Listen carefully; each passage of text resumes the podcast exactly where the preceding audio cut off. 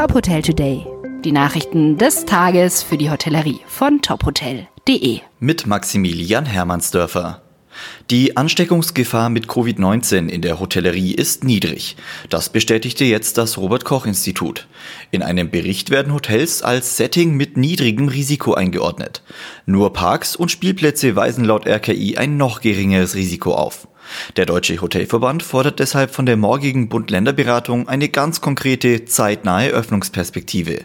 Der IHA sagt, Hotels sind nicht Teil des Problems, sondern der Lösung.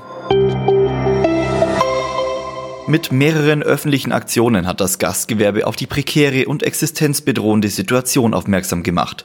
Deutschlandweit haben gestern Gastronomen und Hoteliers gedeckte Tische oder gemachte Betten als stillen Protest auf öffentlichen Plätzen aufgestellt.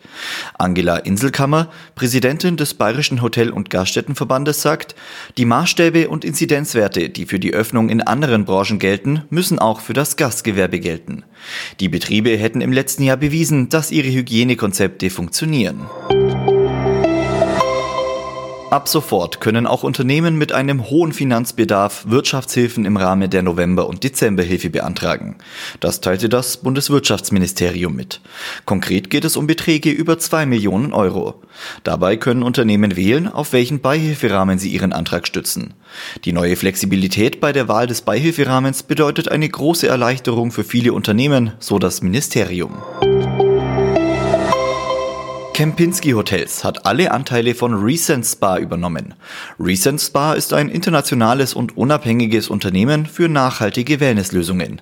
Während Recents weiterhin als eigenes Spa-Unternehmen agieren soll, will Kempinski Hotels die Infrastruktur und das Know-how von Recents nutzen.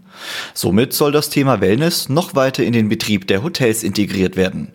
In einer Mitteilung heißt es, Wellness und Wohlbefinden werden Schlüsselfaktoren für den Aufschwung in der Hotelbranche sein. Weitere Nachrichten aus der Hotelbranche finden Sie immer auf tophotel.de.